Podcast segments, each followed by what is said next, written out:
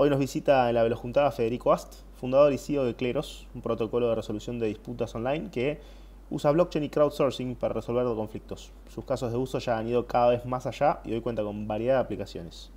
Bienvenido, Fede. ¿Qué tal? ¿Cómo están? Un gusto estar acá. El gusto es nuestro, Fede, de tenerte acá. Eh, la realidad es que para, para, arrancar siempre como para romper un hielo, nos gusta hacer la, la pregunta abierta y para que la tomes para el lado que, que te guste, que es ¿quién es Federico Ast? Bueno, la verdad que te diría que una persona que ha hecho un poco de todo en, la vida. Yo, digamos, en algún punto te diría que soy un, emprendedor en un montón de, de, caminos que he tenido en mi, vida.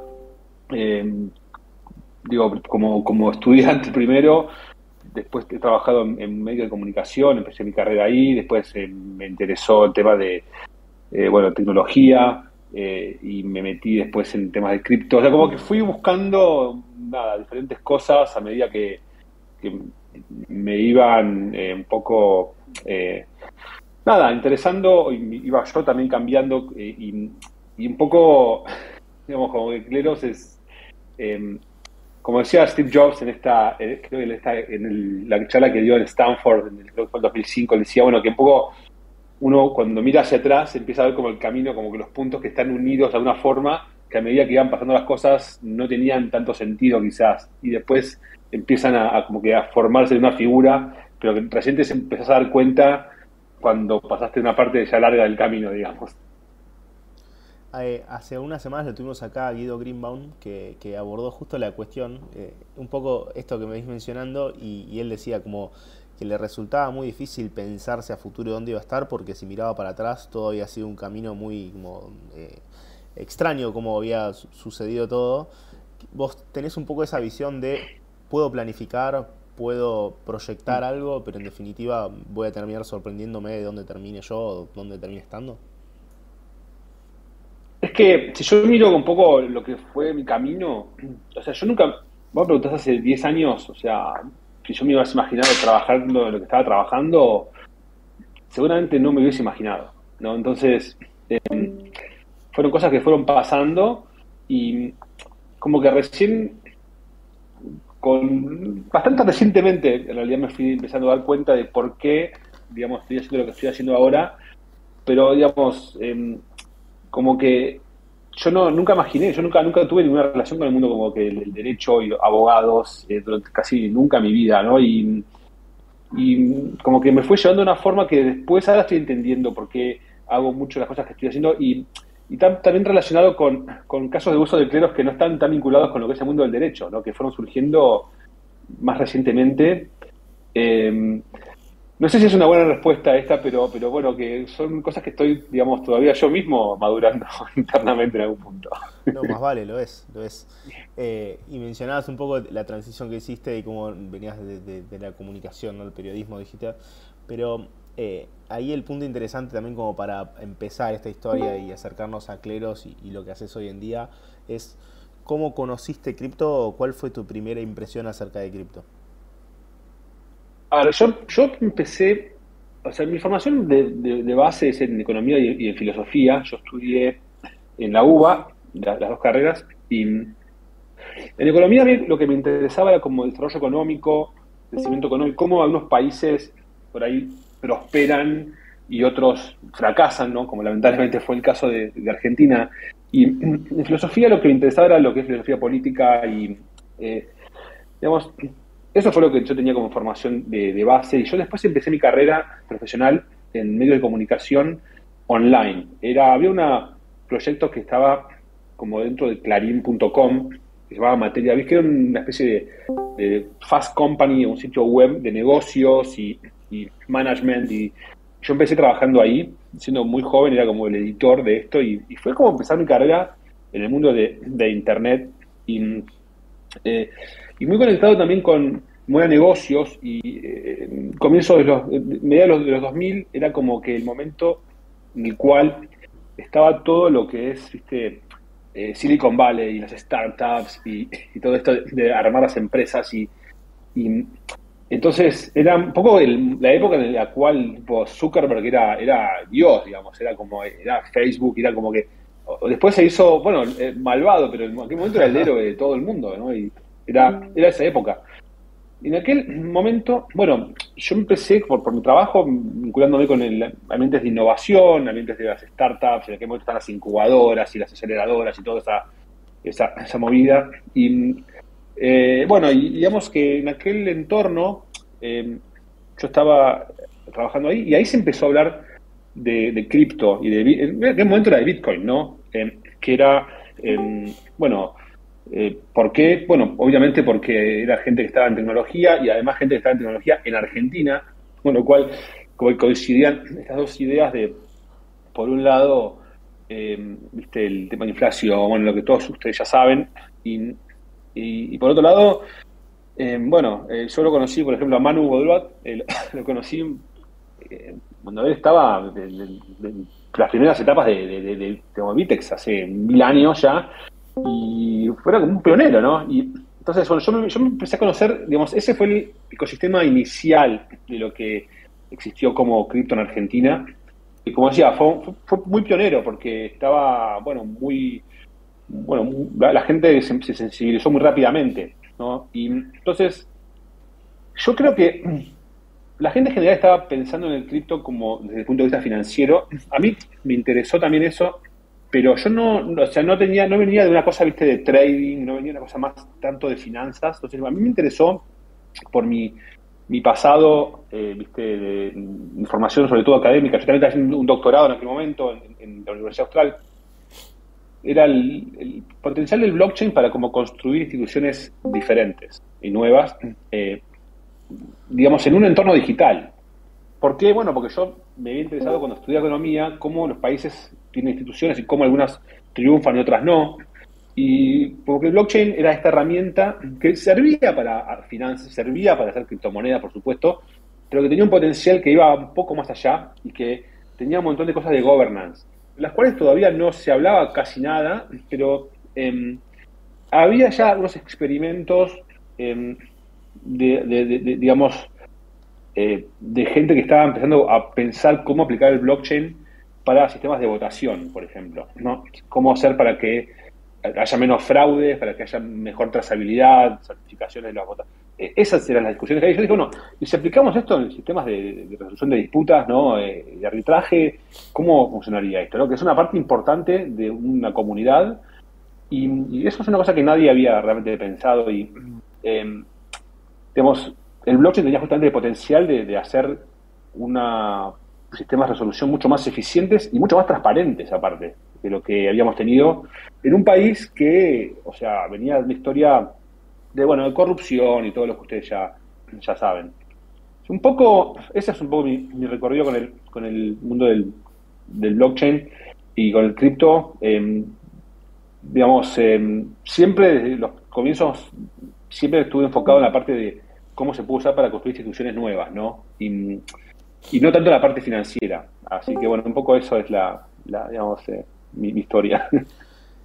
Ahí la, la, la, pregunta obligada es, eh, bueno, cuando, cuando arranca, si no me equivoco, fue 2017 que arranca con Cleros. Sí, sí, 2017 mis secretos. Eh, había, me imagino que ustedes veían un problema, pero a la vez visualizaban más una proyección de ese problema. Es decir, tal vez con el crecimiento del mundo cripto podría llegar a, a existir mayor cantidad de conflictos. ¿Vos viste una progresión en ese sentido? ¿Viste que en los últimos años, eh, ¿crecieron los mm. casos de uso posibles para cleros en ese lado?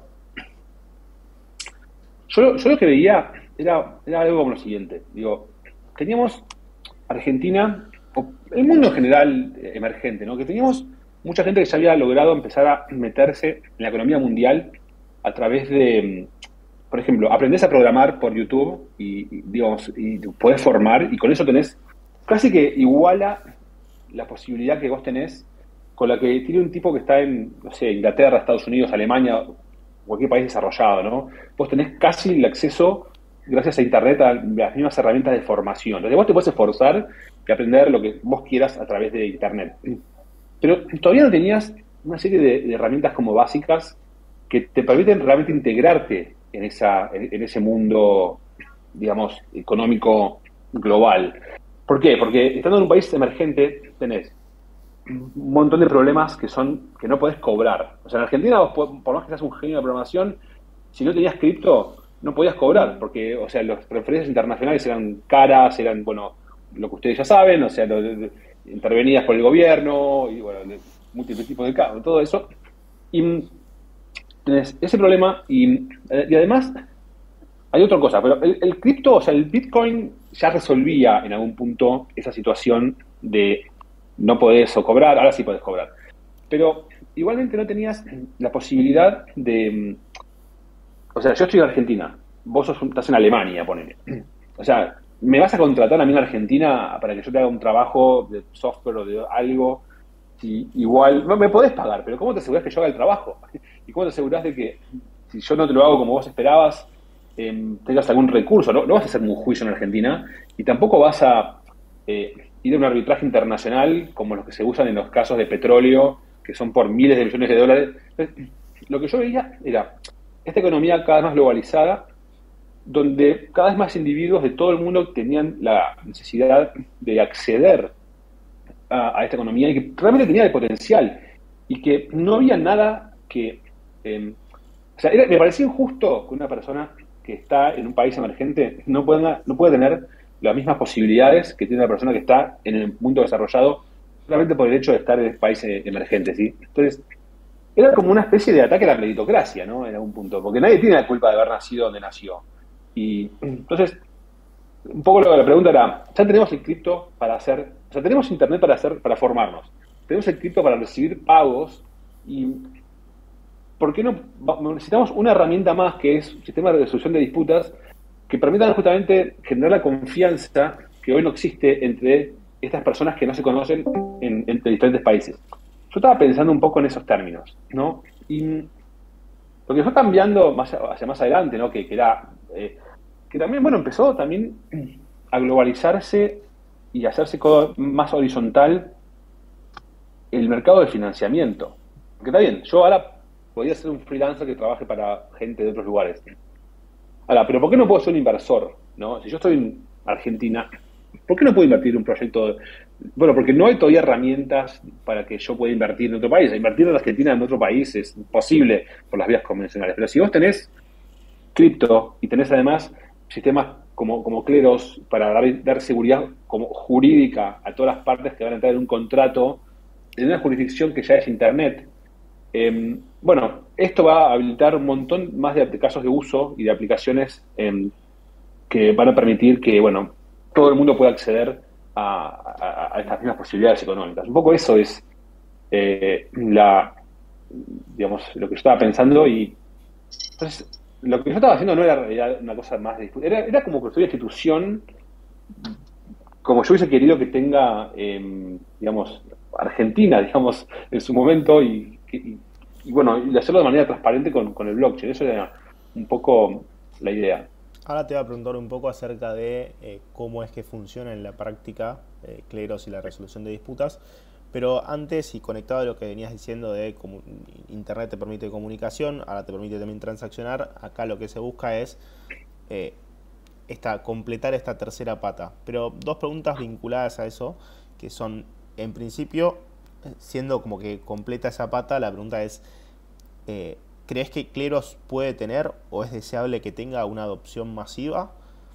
Y a la vez, ¿qué incentivos existen para una persona o protocolo en acudir a una solución descentralizada en lugar de una centralizada que pueda tener, no sé, menores costos, por ejemplo, o citar un ejemplo? Bien, buena pregunta. O sea, Cleros, o sea, es una herramienta que tiene un montón de casos de uso diferentes em, que realmente fueron surgiendo, eh, muchos ni siquiera los hubiésemos imaginado, y cada vez surgen más que ni nos imaginamos y que, la gente misma nos, propone. En el fondo, Cleros es un sistema que permite organizar a grupos de personas para tomar decisiones neutrales sobre un montón de cosas diferentes. algún caso de uso de esto es temas de arbitraje, que es, digamos, es el caso de uso que generalmente como que la gente entiende más fácilmente, que generalmente picheamos más porque es el que es más fácil de, entender y todo, pero, pero después hay un montón de otras situaciones que, o sea, el caso de uso actualmente, de hecho, más popular de Cleros, está vinculado con, lo que es compliance, em, en realidad. Es, eh, y acá me meto un poco tu pregunta. Imagínate que vos sos una plataforma de un exchange descentralizado, ¿no? Vos, tipo, no sé, Uniswap u otro de, esos. Vos tenés que decidir cómo vas a decidir el listado de las monedas en tu exchange.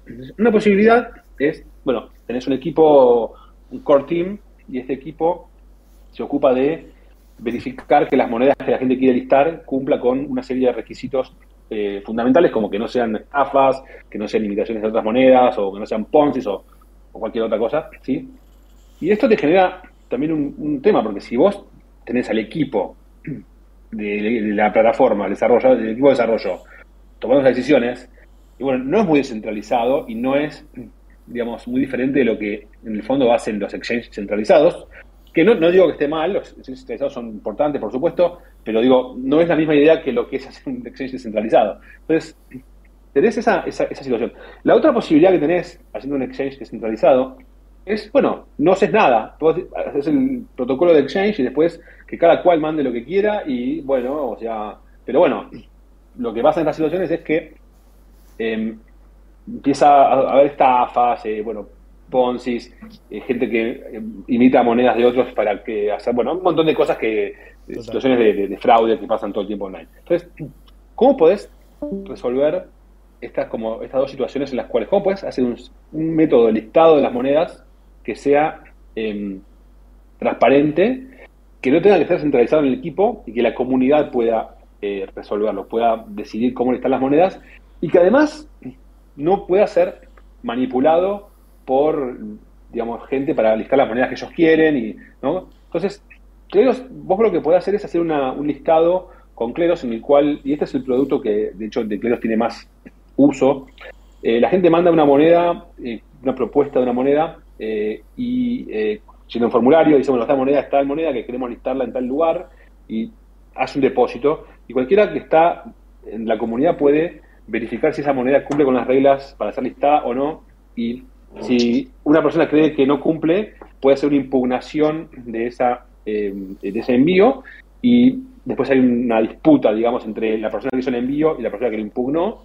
Y esto lo resuelve Cleros como una especie de mini juicio, si se quiere, ¿no? Entonces, eh, el, que gana se queda con el depósito del otro y eso hace que... Entonces, esto resuelve un problema del exchange descentralizado en el cual el exchange puede como outsourcear el procedimiento de, de, listing, si querés, de una forma que es transparente, que todos entienden cómo funciona y que nadie puede eh, manipular, o al menos trabajamos duro para hacer el sistema lo más sólido posible para que la gente no pueda, digamos, eh, manipularlo.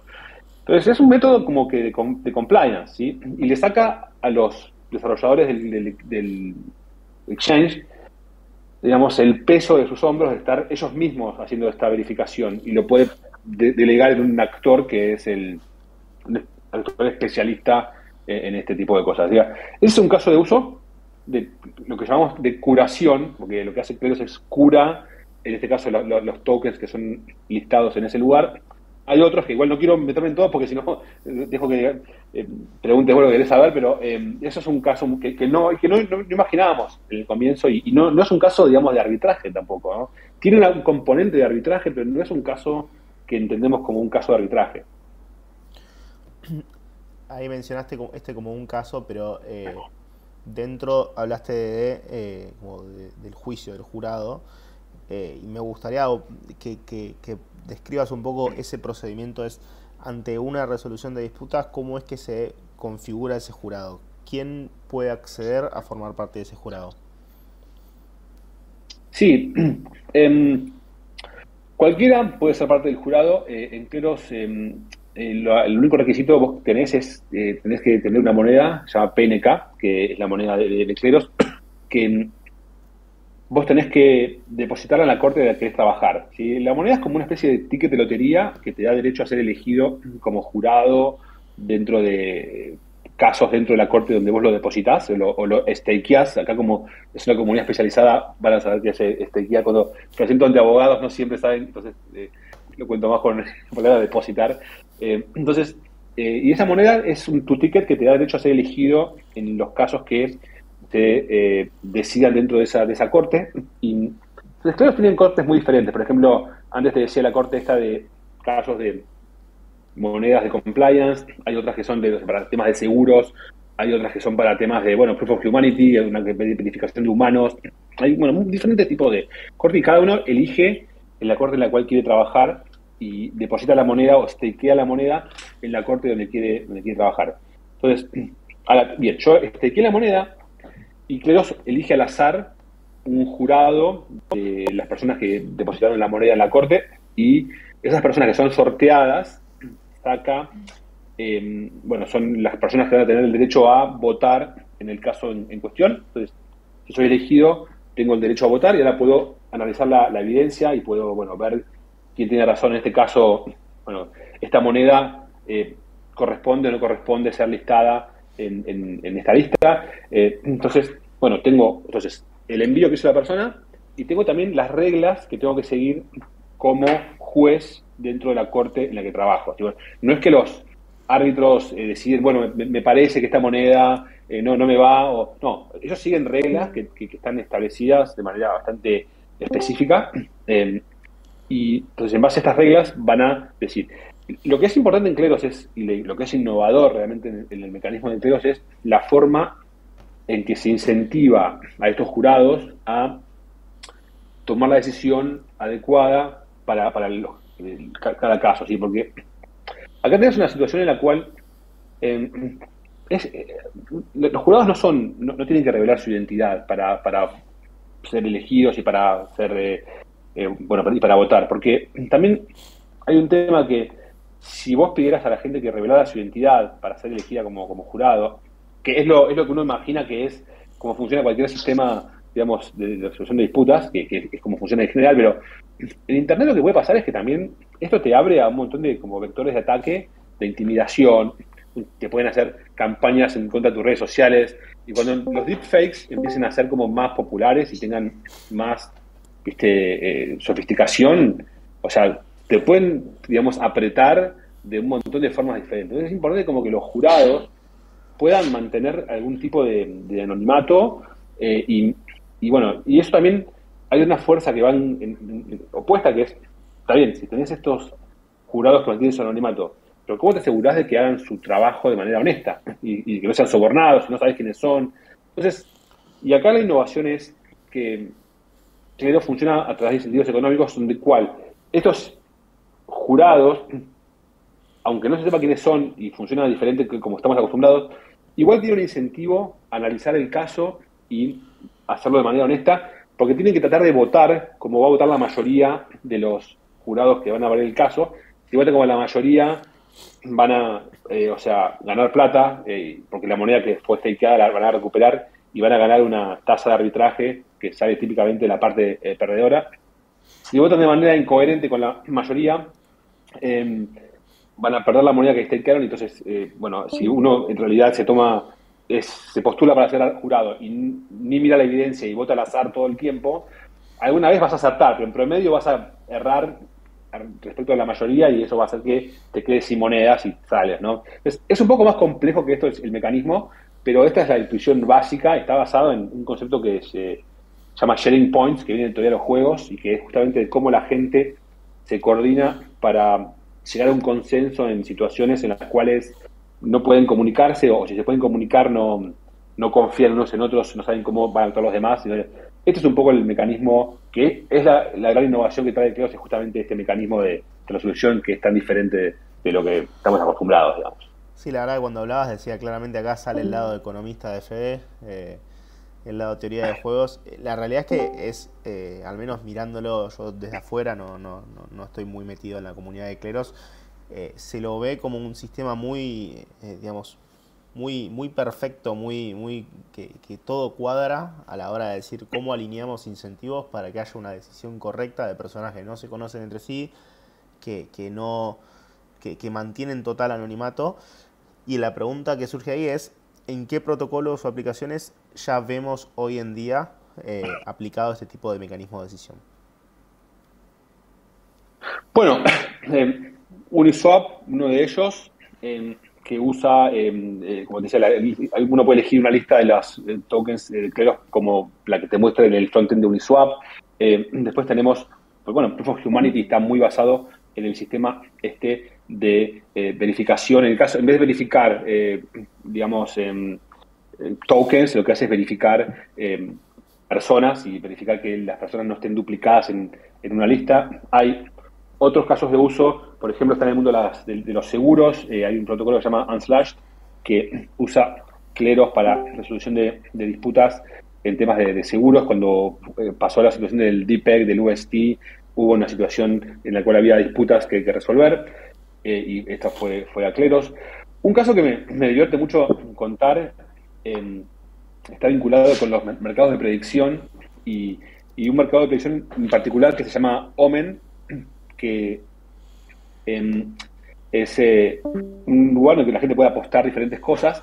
Y hubo un caso muy interesante, que fue el caso que, digamos, digamos eh, a mí me divierte mucho, que había una, una apuesta eh, en, la, Estados Unidos en las elecciones Biden contra Trump, ¿no?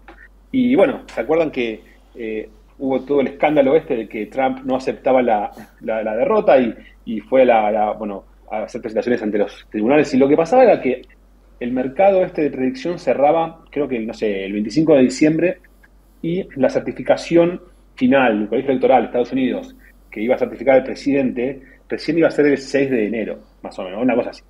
Entonces, tradicionalmente lo que pasaba es que el presidente, en la noche de la elección, el perdedor, reconocía la derrota y no quedaba ninguna duda de quién había ganado o perdido la elección. Pero esta fue una excepción, porque Trump no aceptó la derrota y entonces Cleros, que era el árbitro que había sido elegido por Omen para resolver el, caso en cuestión, bueno, se encontró con una situación en la cual tenía que resolver una cosa que se parecía mucho a derecho constitucional, ¿viste? Y no es para nada el tipo de caso que, nosotros imaginábamos que Cleros iba a, resolver, pero bueno, había que llegar a una solución y, creo, eh, bueno, hubo argumentos muy, muy divertidos, diría, gente con, discutiendo sobre eh, en qué momento alguien puede ser considerado un presidente de Estados Unidos, eh, si es la noche de la elección. Ahora, y, por ejemplo, el hecho de que todos los medios o la mayoría de los medios de comunicación digan que uno es el presidente, ¿es suficiente para determinar que esta persona es el presidente? Entonces, había un montón de discusiones. Al final, bueno, Cleros decidió que el ganador eh, para el mercado de predicción tenía que ser eh, Biden, porque bueno, era, eh, digamos, el espíritu de la apuesta, parecía que era lo más probable que se certifique en el colegio electoral, o sea, y, pasó así. Pero ese fue un caso que fue muy alto perfil, muy, muy interesante, digo, de, un montón de aplicaciones que, digamos, no imaginábamos, o sea, en su momento, casos de oráculo como este, ¿no? Lo eh, curioso del caso ahí es. Hay un montón de. Los jurados en cleros eh, votan teniendo en cuenta que eh, su ventaja es ser parte de la opinión mayoritaria. Y en este caso, el mismo voto de, todo cleros, digamos, tenía que tratar de alinearse a quién iba a ser el ganador en realidad. Era como una musca de, de incentivos. Era difícil porque, digo, em, una decisión de ese nivel, o sea, requiere un conocimiento especializado muy profundo de, derecho constitucional y, no es una cosa de, no es el caso de Alice y Bob que hacen un video y, uno se queja de que la calidad no es buena. Era un caso de mucha profundidad, eh, de, cosas complejas institucionalmente, pero bueno, funcionó y, realmente, mm, digamos, toda la economía cripto que se está formando necesita sistemas de resolución para este tipo de casos que van a ser cada vez más frecuentes. Hay otro caso que es muy interesante de, de Teros, que tampoco es un caso que habíamos imaginado al, comienzo, que es, digamos, Cleros como una especie de corte suprema como servicio. ¿no?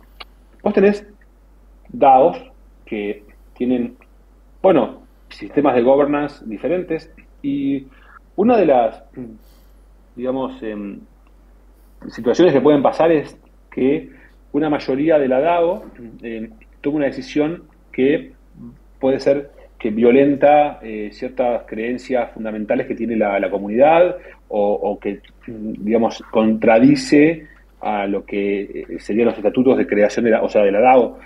Cosas que, digamos, en los estados nacionales tradicionales están como, digamos, bajo la órbita de la Corte Suprema. Cuando una, si el Congreso vota una ley que contradice cierta derecho fundamental em, de una comunidad, de un país, hay una Corte Suprema que puede determinar que es inconstitucional y, bueno, eh, digamos, eh, revocar esa, esa ley. Y realmente lo que empezamos a dar cuenta a medida que había más experiencia con governance en dados es que hace falta seguramente algún mecanismo tipo Corte Suprema para resolver situaciones que tengan estas características. Y bueno, uno de los, de los casos es, justamente esto. Yo les recomiendo a los que les interesa este caso de uso, hay una charla que dio Jimmy Ragosa, que era nuestro, eh, encargado de integraciones, en la conferencia de de París el año, año anterior, donde justamente le hablaba de las DAOs como una, digamos, un gobierno con una separación de poderes en la cual hay un ejecutivo, un legislativo y un judicial. Como que puede ser un poder judicial para DAOs em, y ayudar, digamos, en un punto en el governance de, estas organizaciones. Y me parece que esto también me viene de la información, no sé, en filosofía o en economía de aquel momento. como es una especie de combinación de cosas que fui haciendo en mi vida, fueron convergiendo, digamos, en estos, estos casos de uso. Eh, hablas de gobernanza, ahora te voy a hacer una pregunta sobre eso. Eh, aprovecho para hacer un parate y eh, avisar que la palabra secreta del día de hoy para reclamar su POAP desde la app de POAP es la justicia prevalece. Así que eh, avise a alguien, confirme a alguien ahí en el canal de los juntadas si lo pudo reclamar y en un rato lo volvemos a, mencionar para que nadie aquí presente se pierda de reclamarlo. Así que con una confirmación, esto no, no, no, no, es, no es como la blockchain, con una confirmación yo ya lo doy por hecho. ¿eh? La justicia prevalece. Sí, sí, están dando. No, perfecto, pues yo. Maravilloso. No, hablabas de gobernanza y quería hacerte la pregunta. ¿Hoy Clero funciona como una empresa? Eh, ¿Tiene alguna intención de constituirse como DAO en un futuro? O sea, Cleros es una DAO. Eh, ah, hay dos cosas. Acá hay una, una, cooperativa Cleros que es, es como la fundación Ethereum, si se quiere, el equivalente.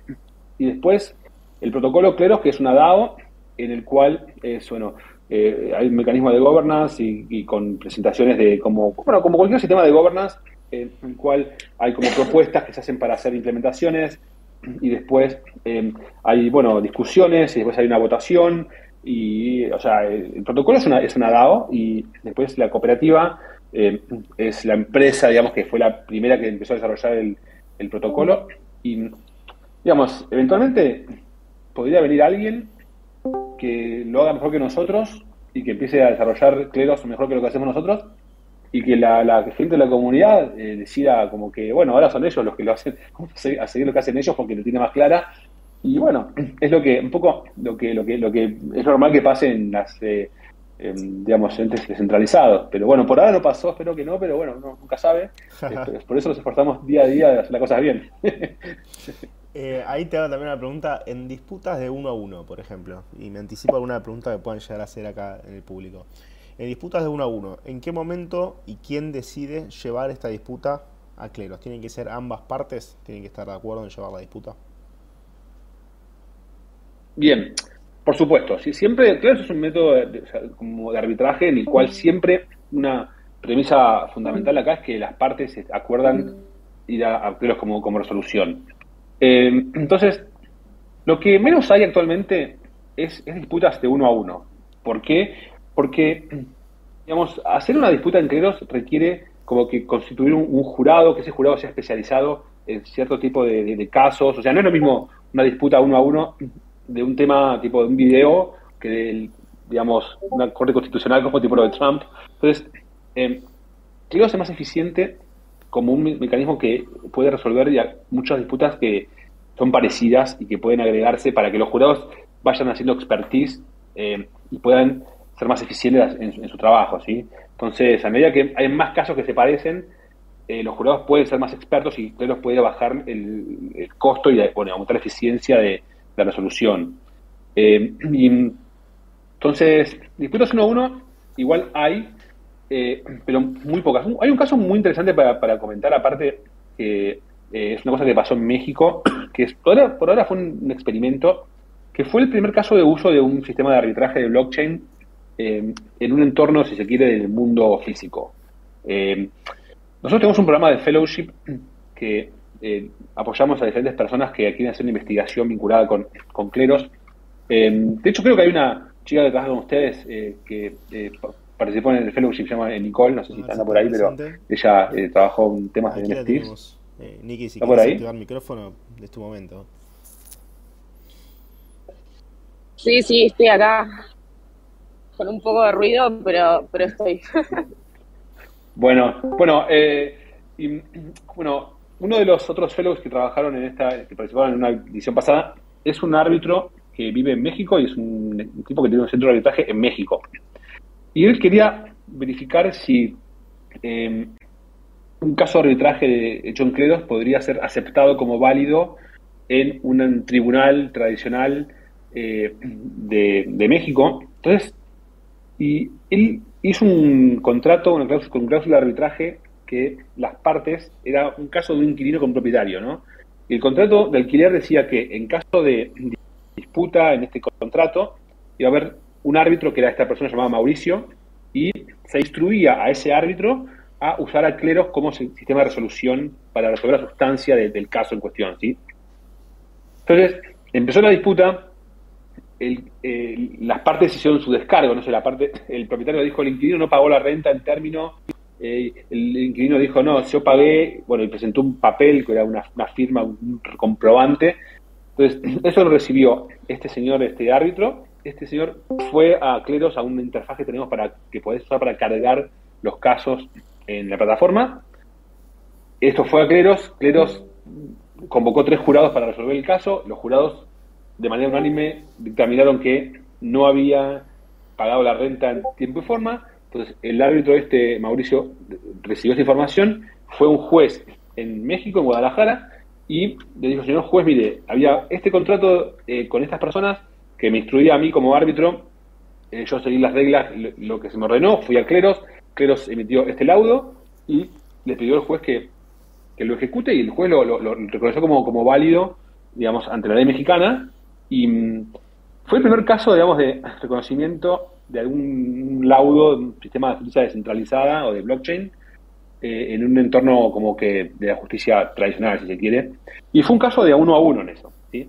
Eh, pero todavía no es lo que, lo que más hay y, un poco el, motivo es que, eh, digamos, como hay, cuando hay mucha dispersión en las expertise necesarias para resolver los casos, es más difícil de, digamos, de que haya jurados especializados. Entonces, cuando haya mucha más tracción entre lo que es cleros, seguramente sea más posible encontrar estas expertices y pueda haber como más resoluciones de este tipo de casos.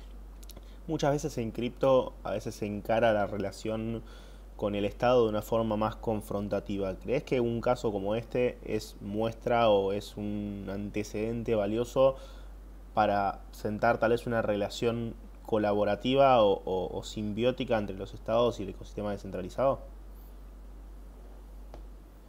Y nosotros en, en nos vemos como un sistema que va más que a competir, que va a colaborar con los estados, resolviendo casos que los estados no van a poder resolver por, porque la naturaleza de muchos de estos casos son, digamos, totalmente digitales, de, digamos, por su naturaleza misma. Eh, ahora, todo el mundo habla del metaverso, pero el metaverso, en el fondo, es como que, claro, los casos que pasan en el mundo digital, llamemos el metaverso u otra cosa, están totalmente por fuera de todos los estándares de lo que siempre se consideró sistemas de arbitraje o resolución de disputas, porque, primero, eh, son partes que están en países diferentes, ¿sí? Eh, son partes que están involucradas en un mecanismo, en, una transacción que muchas veces es de bajos montos, no siempre, pero muchas veces es de montos no muy grandes, eh, el caso este del software o del, video. y otro gran problema, que esta vez el gran problema, es que son anónimos. Muchos de las personas que interactúan en estas redes son personas que no saben quién es la contraparte. Saben que es un avatar, o sea, que la otra persona tiene este nickname, pero yo, yo acá veo gente y no sé quiénes son. O sea, yo veo como nicknames, algunos sí los nombres los veo, pero otros no tengo idea quién está por detrás. Y entonces, ¿cómo yo podría hacer una, un acuerdo de un servicio con alguno de ustedes eh, si, no, si algo sale mal, no tengo ninguna forma de ir a ningún lado a reclamar porque no sé quiénes son, no sé dónde están.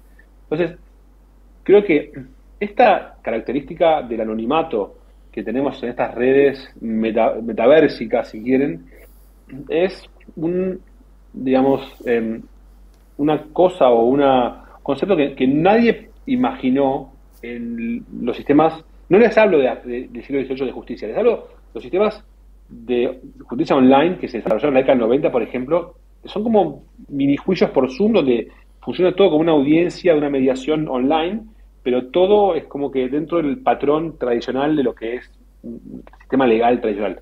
Entonces, y esto ahora vuelvo a la, respuesta. los estados y los sistemas tradicionales no tienen muchas chances de poder resolver estos conflictos en redes centralizadas, en metaversos, si quieren.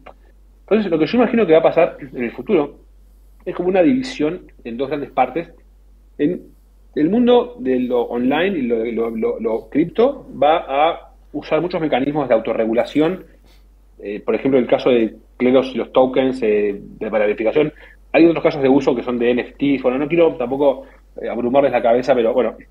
y resolución de disputas vinculadas con sistemas como Cleros para, digamos, como dicen, lo que pasa en Las Vegas queda en Las Vegas, bueno, lo que pasa online queda online en algún mundo. Y eso va a resolverse con herramientas propias de, de online.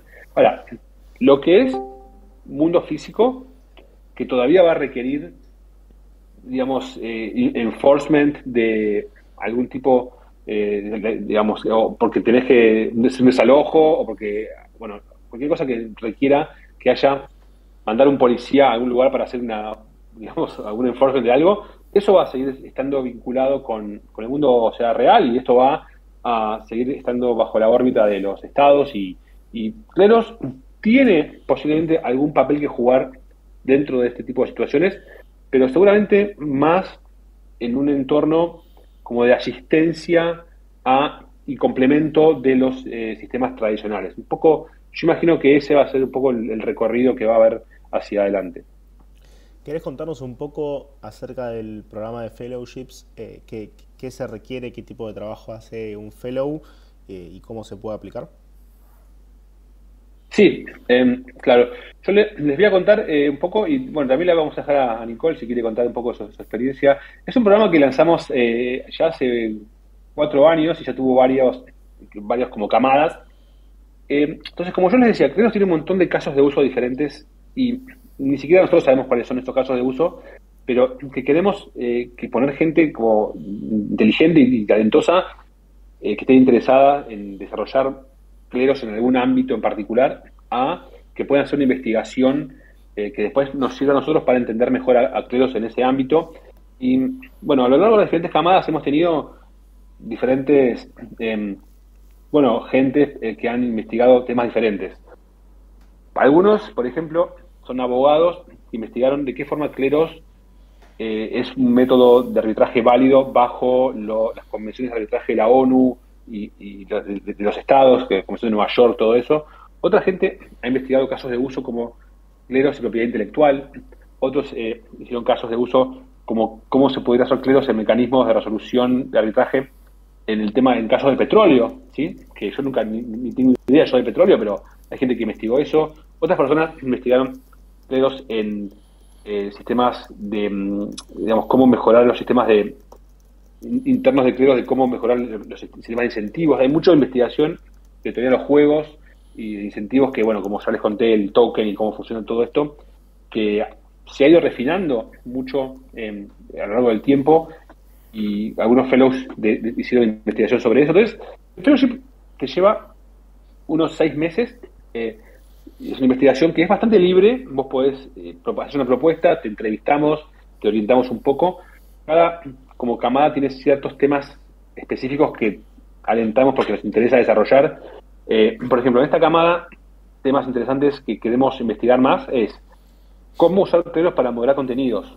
Moderación de contenidos es un caso de uso que la gente no piensa, y no se piensa como una cosa de arbitraje, pero en algún punto un moderador de contenidos en una comunidad online, tipo en Facebook, es, es como una especie de juez que tiene que resolver una disputa entre dos usuarios en el cual uno acusa a otro de haber violado los términos y condiciones de la plataforma, de haber hecho un hostigamiento o lo que sea. Así hay como ese tipo de casos de uso.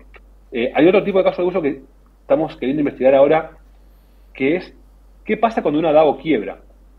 Eh, ya hay mucha investigación en el mundo tradicional eh, de quiebras de empresas y cómo se liquidan los activos, pero ¿qué pasa si quiebras una DAO que tiene activos en forma de cripto y hay un montón de gente que hace reclamos de quieren ser pagados con esos activos residuales que quedaron en esa y, bueno, eh, obviamente hay más reclamos de, que lo que eh, hay de activos y bueno, cómo se distribuye todo eso en partes iguales, hay quien tiene prioridad sobre otros. Bueno, la ley de quiebras tiene un montón de años de investigación y de prácticas sobre estos casos que recién está empezando en, el mundo cripto. Eh, y, bueno, y, bueno, la dejo a ver, a Nicole hizo un trabajo sobre NFTs, así que por ahí la, voy a dejar a ella que, cuente un poco de lo que ella desarrolló. Buenas, ¿qué tal? Bueno, no sé si hay mucho ruido de fondo, pero si no se escucha bien, avísenme. Perfecto. También se puede llegar a cortar un poquito.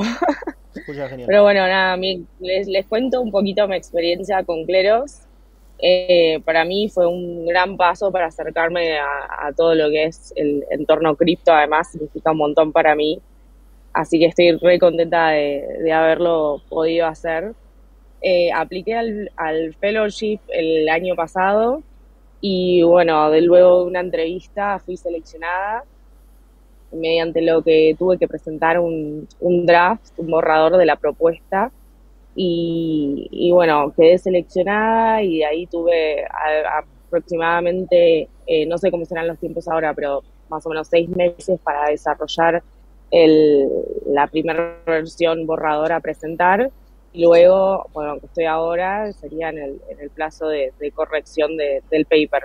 Y lo que yo hice, yo apliqué para el NFT Track para investigar un poquito cómo podíamos usar cleros dentro de ambientes de NFTs. Como yo venía vinculada, ya estaba trabajando con un proyecto de NFTs que hizo 9.999 coleccionables eh, eh, y había hecho todo lo que es los términos y condiciones la parte legal, habíamos como yo previo a aplicar a cleros, previo incluso a conocer, ya este, habíamos detectado de que en la parte de los términos y condiciones eh, estaría muy bueno poder incorporar eh, lo que es cleros para la resolución de disputas. Y ahí es que me empecé a investigar más sobre cleros y, bueno, finalmente después apliqué y, y, quedé seleccionada, pero básicamente lo que escribí tiene que ver con, casos de uso y, a ver, son varios eh, los casos de uso dentro de lo que es NFTs, pero para por ahí es un poco complejo explicar si uno no lee el paper, porque en el paper lo que explica un poco qué son los NFTs, eh, bueno, qué es Cleros, cómo podría utilizarse, pero básicamente es para, dentro de los términos y condiciones, una cláusula que eh, diga que para cualquier resolución de conflicto eh, se acuda a cleros. Y un poco ahí, o sea, también lo que está en juego es que, bueno, cleros es un eh, sistema de justicia que es 100% voluntario, pero que aplicarlo es como que sería que la comunidad, en ese sentido, cuando vos vayas a, a a abortar o a comprar o a mintear dentro de un proyecto de NFT, que dentro de los términos y condiciones exista esa cláusula, eh, sería como una forma de evitar que existan tipo proyectos que, de NFTs que son maliciosos y que terminan en rug pools o tantos otros tipos de scams. Pero bueno, eh, y, y el tema de cómo sería aplicable es que la misma comunidad o las mismas personas, nosotros, los usuarios exijamos esto como un mínimo estándar. Así que es un poco, o sea, por ahí es complejo de explicar así eh, sin leer el, paper que no es muy largo, pero después cuando esté publicado se los voy a compartir. Pero es un poquito, eso sería uno de los usos de tantos otros que, que habría dentro del ambiente de NFTs a bueno, si vieron la charla de Jin en, en la Ed Latam, bueno, van a poder ver un caso de uso de, de NFTs eh, que es muy parecido al de, al de los tokens que les conté antes, que lo que hace es usar Cleros para verificación de, NFTs en, un entorno en el cual te querés dar cuenta de si eh, digamos, si vos tenés una marketplace de NFTs, tenés que verificar que los NFTs que te manda la gente que no sean robados, que no sean, no sea eh, una copia de un copyright de otra persona, o un montón de cosas que, maliciosas que pueden pasar. Y, y Cleros, em, digamos, puede hacer esta verificación, así como trabaja para verificar que los tokens de DeFi no sean scams, también puede hacer algo parecido para los NFTs. No sé, Jin, si, si lo, lo, dije bien, ¿es así? ¿Estás ahí? Hola, ¿me escuchan? Sí. Sí, sí. exactamente, hablamos un poco de, de, cómo se podría usar el mismo mecanismo para, para NFTs, porque hay como miles de problemas y algunos son, eh, son incluso muy parecidos con los problemas de tokens. hay colecciones falsas que son como replican las colecciones reales. Hay eh, el problema de copy minting, que es cuando un, un, un autor, una, una persona intenta mintear un arte que alguien lo tiene ahí en internet, pero que no es el autor, intenta pasarse por el autor y también falsificaciones en el sentido de que eh, alguien intenta crear una obra que no es de alguien, pero de, de un artista famoso, pero, pero intenta eh, ahí em, engañar a la gente. Y bueno, y todos esos tipos de estafas, eh, todos los días la gente pierde plata con eso y supongo que, que, que, eso también era lo que pasaba en los principios de, de DeFi, ¿no? Cuando era como todo un, el, el, ¿cómo se dice? El viejo oeste, así. Eh, ahora estamos más o menos en eso, en, en, en NFTs. y, y, además, eh, la, la, parte de los NFTs en que no hay tantas estafas es justo la parte que está más centralizada y tampoco es tampoco tiene mucho sentido, ¿no? Eh, que, que estés intercambiando activos digitales nativos que son incensurables y, son como... Eh, se, aspira a hacer algo descentralizado y, y, vamos y usamos herramientas que son como muy, muy eh, centralizadas, como, como OpenSea, por ejemplo. Eh, así que, eso. Sí, estuve hablando con un par de gente que, que, que tiene mercados o que, está relacionada a eso y, Ojalá podamos eh, usar esa lista para, para más cosas. Sí, el fellowship, eh, eh, la inscripción se robó para el próximo cohort técnicamente el 15 de agosto, pero si alguno todavía quiere aplicar y hace una buena propuesta, seguramente igual podamos incluirlo o, evaluarlo para, para el cohort. Pero bueno, no, no se deje de estar porque tienen un día más para aplicar si quieren. Che, eh, hablando de NFTs, recordamos por última vez el código, la palabra secreta de la velojuntada de hoy, que es la justicia prevalece. Lo voy a testear yo mismo esta vez. La justicia prevalece. Van a la app de POAP, si la tienen descargada, si no la descargan. Tocan Mint o Mintear, según el idioma que tengan configurado, palabra secreta o secret word, y escriben, siempre teniendo en cuenta la ortografía, la justicia prevalece. Le dan a Mint y debería mintearse el POAP de la Junta B acá con éxito, así que me quedo tranquilo. Bueno, em, como para, obviamente quienes estén ahí presentes, por favor, si tienen alguna pregunta, la van tirando en Velo Juntada, así vamos cerrando, pero hacemos las preguntas que, tengan, si no, obviamente tendrán que contactarse por fuera, no es la idea si están acá presentes, así que eh, ténganlo en cuenta, no sean tímidos, pongan sus preguntas. Eh, y voy ahí con una pregunta que me encanta hacer por, para ver más que nada para dónde sale el invitado o la invitada de la velojuntada, que es si el mundo cripto desapareciera mañana, ¿a qué se dedicaría Federico Ast pasado mañana? Una buena pregunta. Eh, yo probablemente em, estaría eh, haciendo algún tipo de trabajo vinculado con enseñar eh, y, vinculado con, comunicar. Seguramente hay, digamos, eh, algo vinculado con, lo que fue mi carrera anterior, ¿no? Con, docencia, comunicación, el periodismo. que es algo que de, todas formas tengo la suerte de seguir poder haciendo bastante, ¿no? Gran parte de mi trabajo sigue siendo, bueno, comunicar lo que hacemos eh, y, digamos, hay un montón de cosas que ni hablé de, de, que a mí me apasionan, que aparte es ayudar a gente a eh, construir cosas. Nosotros tenemos una incubadora que ayudamos a proyectos a construir sus propias, eh, digamos, proyectos de cripto y entonces acá apareció justo uno, Nacho. digamos, o sea, digamos, haría algo de eso. Seguramente estaría vinculado con, startups, proyectos, eh, ayudar a, emprendedores. Digamos, eso es lo que me, lo que me gusta en general hacer. Em, así que, bueno, nada, creo que, algo así estaría haciendo. Igual esperemos que el cripto sobreviva un par de años más, por lo menos. Un par de años más, por lo menos. Eh, ¿Una opinión impopular que tengas? Puede ser vinculada a cripto o no vinculada a cripto impopular que tenga. Em, no sé, no, no sé si tengo opiniones impopulares, soy una persona sobreadaptada quizás. Eh, a ver, em, la verdad es que em, a mí lo que a mí lo que me, me, me apasiona, o sea, yo lo que lo, que yo pienso es como que para mí, bueno, ojalá el mundo fuese totalmente gracia, digo, o sea, donde, todo cada uno valga en función de tener todas las mismas posibilidades de acceder y después cada uno le vaya como le va en función de, su bueno trabajo duro. Yo lo que yo veo es como que eh,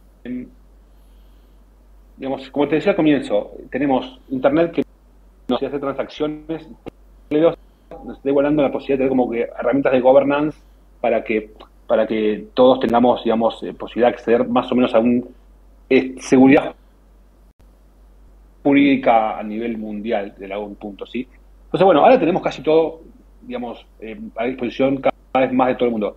Bueno, ahora es cuestión de que el individuo se ponga, digamos, eh, a usar todo esto para mejorar su situación propia a través de su, trabajo, digamos. Esa es mi, un poco mi opinión, digamos. Tenemos herramientas a disposición, es cuestión muchas veces de ir a agarrarlas y, usarlas, digamos, agarrar a palas, si quiere. Eh, no sé si es impopular, para mí es popular, pero bueno, es un poco lo, lo que resume lo que yo pienso y lo que me motiva un poco para en lo que yo hago clero. Votan ahí en la juntada popular o impopular la opinión, así tenemos ahí nuestro, nuestro propio tribunal, nuestro propio jurado. Eh, era, impopular por ahí hace unos años, pero me parece como que ahora como que está más de regreso, digamos, toda la onda eh, libertaria, o de regreso, no sé si regreso, pero em, como que está es, más popular lo libertario por ahí hoy es más popular decir esto que lo que hubiese sido hace, hace 10 años. Pero bueno, no sé. Sí, totalmente. Eh, te preguntaba, ¿tenés una puerta cerca tuyo? ¿Una puerta cerca mío acá? Sí.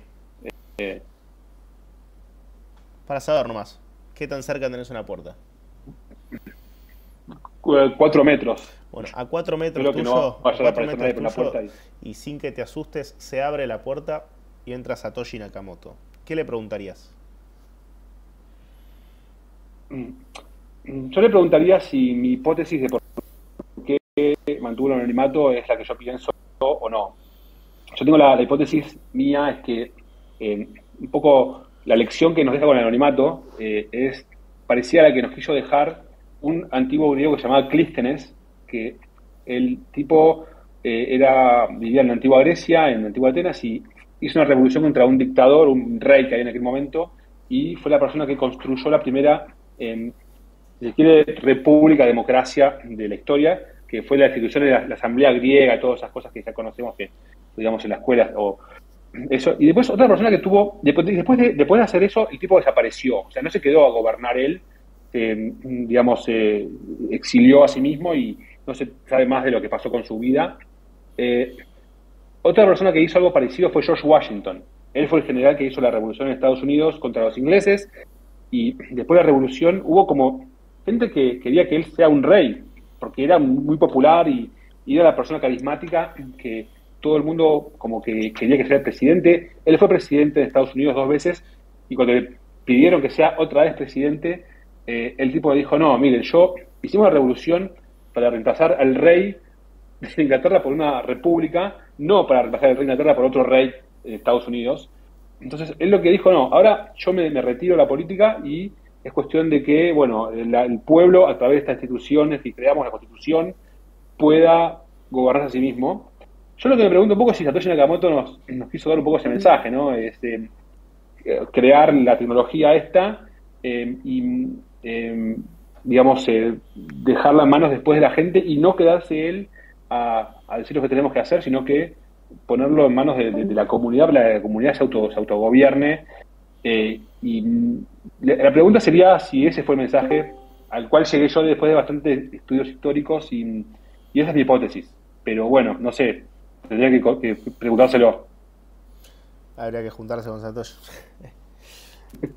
bueno, la verdad que eh, me quedan un montón de preguntas para hacerte, pero bueno, ya llegamos a la hora, así que nada, agradecerte por, por haber formado parte de esta velojuntada, por sumarte, por contarnos con tanto detalle, tanto lujo de detalle acerca de Cleros, acerca de las oportunidades también que brinda con las fellowships. Eh, y bueno, obviamente te dejo a vos despedirte. Eh, y bueno, gracias por, por, pasarte por aquí. Bueno, muchas, muchas gracias eh, por la invitación. Para mí es un, gusto poder estar acá. Y, como decía, Cleros es una cosa que fuimos construyendo y fuimos aprendiendo del camino. Y lo que va a ser la clave del próximo etapa de Cleros va a ser tratar de que haya como más, cada vez más gente que construya sus aplicaciones y que estén vinculadas con, con Credos. Acá lo veo a que, que trabaja en, UBI, que es un emprendedor que estuvo en incubadora y que, bueno, eh, eh, él, este, una aplicación que está desarrollando que es un marketplace eh, de servicios, está vinculado con Credos para resolución de disputas. Otra gente de la comunidad de Credos, por ejemplo, está trabajando en una especie de, de un PRODE descentralizado, mercado de apuestas para eh, es un proyecto, un proyectazo que, estoy viendo que está surgiendo. O sea, a los que quieran trabajar en temas eh, vinculados con Credos, o porque está haciendo una app de lo que sea y que crean que pueden usar a Credos para eh, resolver disputas, para hacer compliance, o sea, verificación de tokens, NFTs. Eh, bueno, nosotros estamos acá para ayudarlos y, bueno, conéctense con nosotros, escríbanos por las redes, por Credos, el Twitter, por el Telegram, por nuestro Discord, el, bueno, y estamos siempre tratando de ayudar a emprendedores a construir aplicaciones nuevas y si esas aplicaciones usan el para resolver sus conflictos o para compliance o para todos los casos de uso, bienvenidos sean. Así que nada, eh, los esperamos y muchas gracias por la invitación y bueno, hasta la próxima. Gracias, Fe. Hasta la próxima y muchas gracias a todos por participar y sumarse. Eh, espero que hayan podido reclamar su pop y que tengan un buen final de jueves, buen viernes, buen fin de semana. Hasta luego.